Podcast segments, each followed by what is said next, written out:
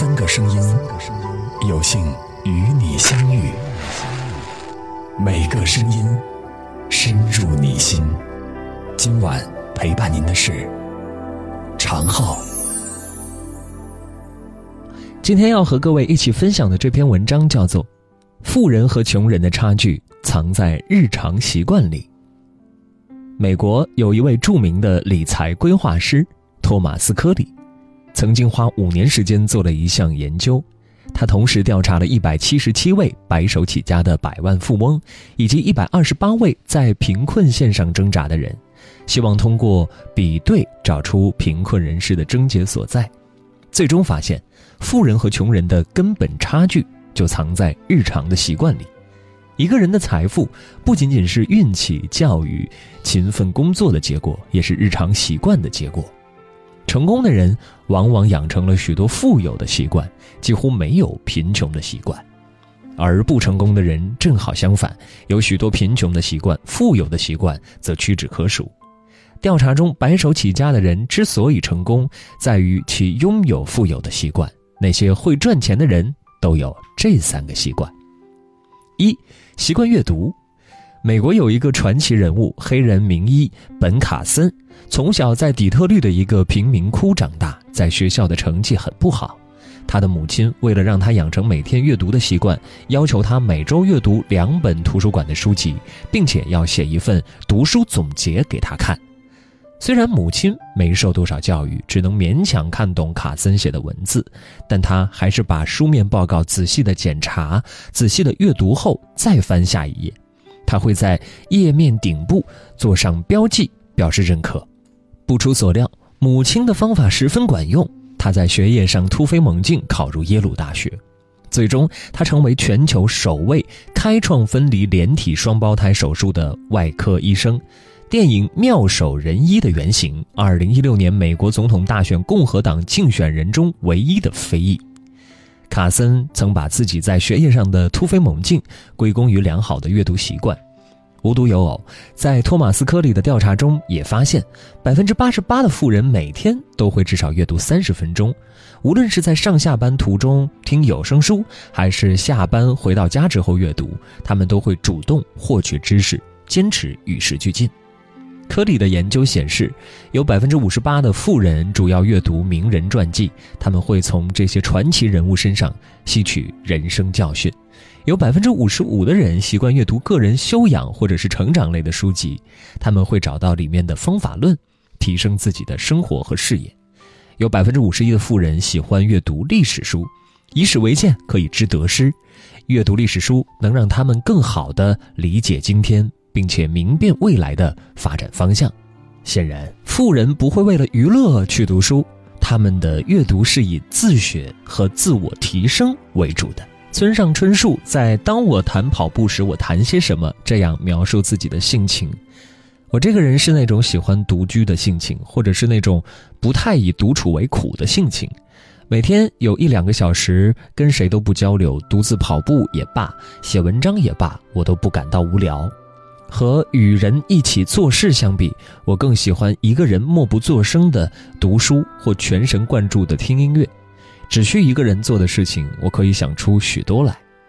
就是这样的村上春树，在创作小说二十余年里，几乎从未遇到才华枯竭的尴尬境遇。也许正如作家王开岭说：“人群往往是人的坟墓。”生活中，我们总是希望融入到社会中，适应这个社会，并成为其中一部分。因此，我们会尽量不让自己过于突出，以期用这种方式来换取安全感和归属感，最终却慢慢丧失了独立思考的能力，沦为平庸。从众是一种本能、下意识的行为，执行起来很容易，心理负担也比较小；而独立思考不从众却相对难，需要勇气。那些成就事业者，往往是有勇气拒绝从众、保持独立思考的人。大部分富人总是习惯把自己从群体中抽离出来，定期给自己独处的时间用来思考。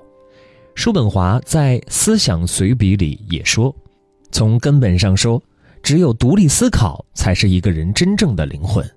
看一个人是一个什么样的人，我们通过他的眼神就能看出。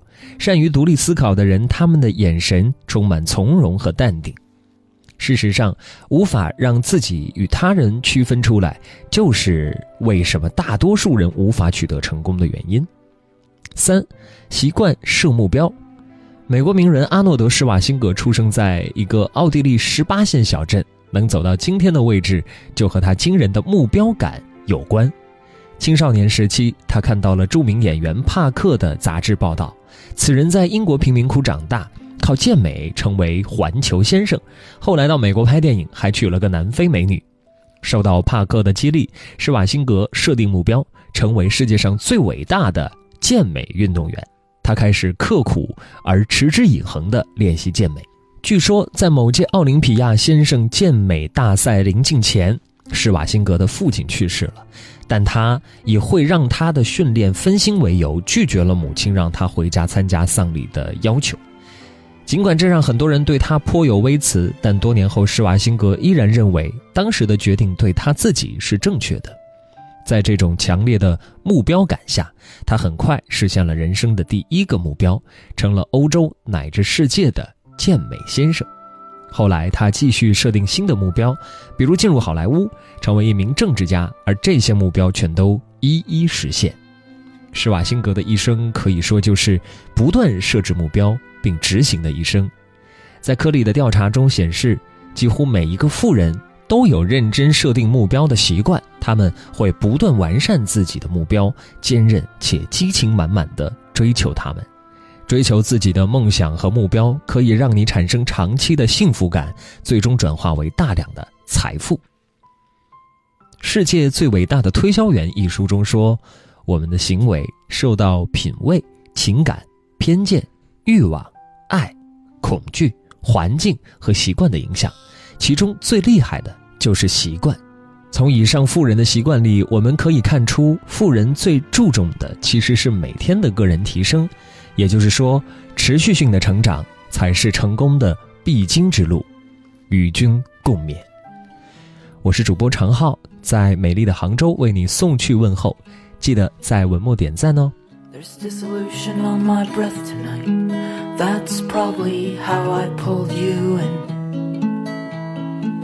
I know the slang's inevitable, but I never know where to begin.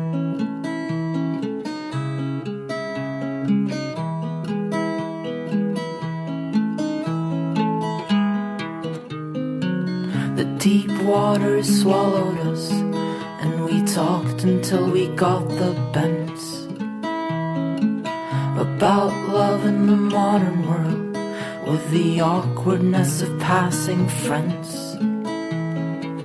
Eventually I shrugged it off, maybe that's how I feel. But you don't seem offended by the fact that I you hear space.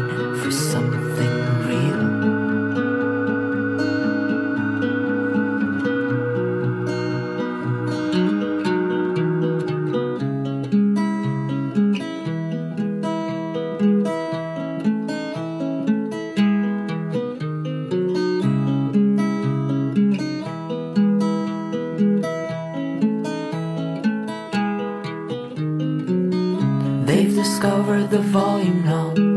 I bet the neighbors are seeing red.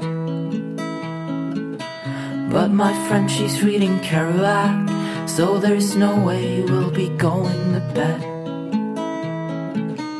The effects are spreading fast, hardly care when you leave.